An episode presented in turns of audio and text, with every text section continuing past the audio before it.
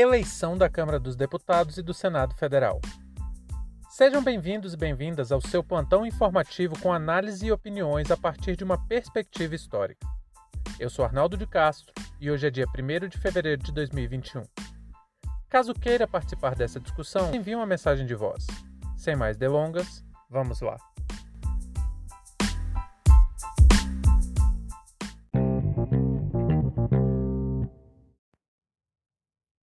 A eleição para as presidências da Câmara dos Deputados e do Senado Federal se encerraram e os vencedores foram o deputado Arthur Lira, do Partido Progressista, e o senador Rodrigo Pacheco, do Partido Democratas.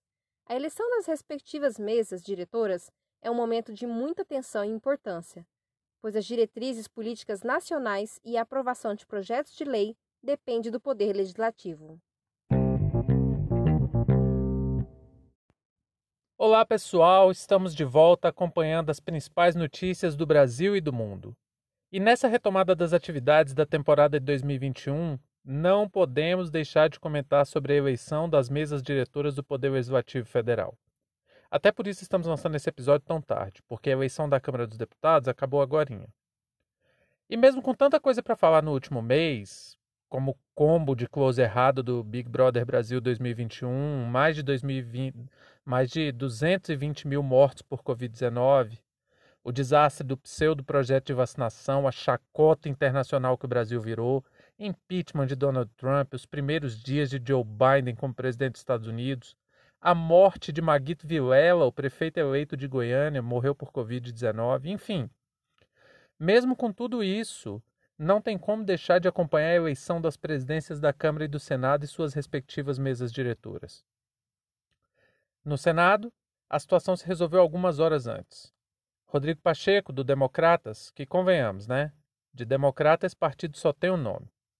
Rodrigo Pacheco foi eleito presidente do Poder Legislativo. A vitória surpreendeu um total de zero pessoas, já que Rodrigo Pacheco é um conservador e aliado a toda estrutura de poder que impõe a agenda que esmaga os direitos da classe trabalhadora. Esse senhor, por exemplo, votou a favor do golpe contra Dilma e ajudou a proteger Michel Temer ao longo dos dois anos de governo desse usurpador. Além disso, é um aliado muito próximo de Davi Alcolumbre, que foi um dos pilares da estabilidade política da família criminosa que hoje ocupa o Planalto. O cara já falou que quer tocar as reformas tributária e administrativa, e a gente sabe exatamente o que isso significa: regalias fiscais para grandes empresas e o fim da atuação do serviço público para atender às necessidades mais urgentes da sociedade. Muitas vezes essa eleição é muito pouco divulgada, mas a gente precisa ter a consciência de que a política brasileira acontece em torno do Congresso Nacional. O Poder Legislativo é o responsável pela fiscalização do Poder Executivo e pela produção de leis. E como sabemos, em um Estado democrático de direito, ainda que isso seja uma máscara para parecer uma democracia, tudo acontece em virtude de lei. Para vocês terem uma ideia da importância disso, todos os projetos enviados ao Congresso são apreciados de acordo com a escolha do presidente da Câmara e do Senado. E na composição do Estado, o presidente do Senado é automaticamente o presidente do Congresso Nacional, que é a Câmara e o Senado juntos. E ele é o quarto na linha presidencial, na linha de sucessão presidencial.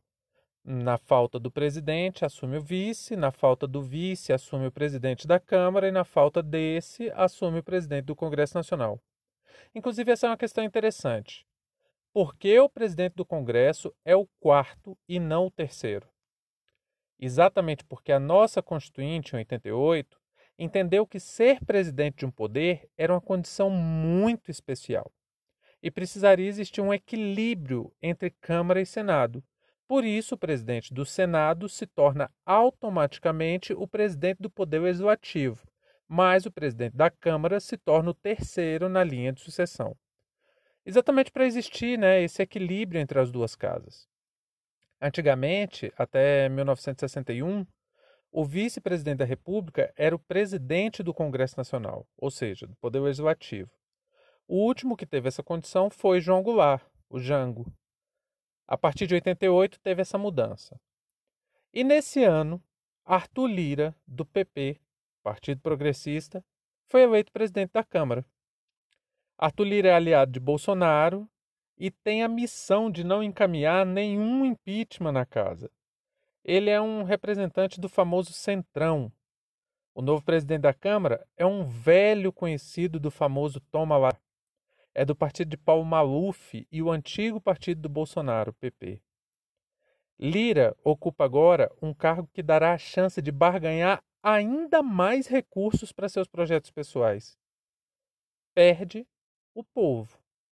Porque para manter seu cargo, Bolsonaro agora está ainda mais refém de um conjunto de partidos que não se prende a ideologias ou, a, ou principalmente a moralidade, e sim usa inescrupulosamente o poder público investido neles para conseguir recursos públicos e transferir ao setor privado. Mesmo com seu discurso informado de neutralidade, nós sabemos que o Centrão já negociou a criação de dois ministérios com o governo federal e milhões e milhões em emendas parlamentares.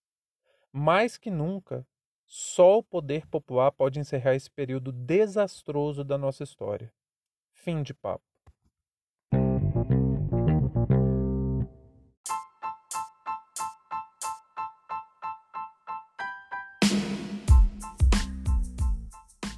Entre tantos fatos que nos cercam e com a velocidade de informações a que estamos submetidos, essa foi nossa escolha para o destaque de hoje. Repetimos: caso você queira dar sua opinião, nos mande uma mensagem de voz em anchor.fm barra história oral e participe dessa discussão. Muito obrigado a você por prestigiar o nosso trabalho e até a próxima.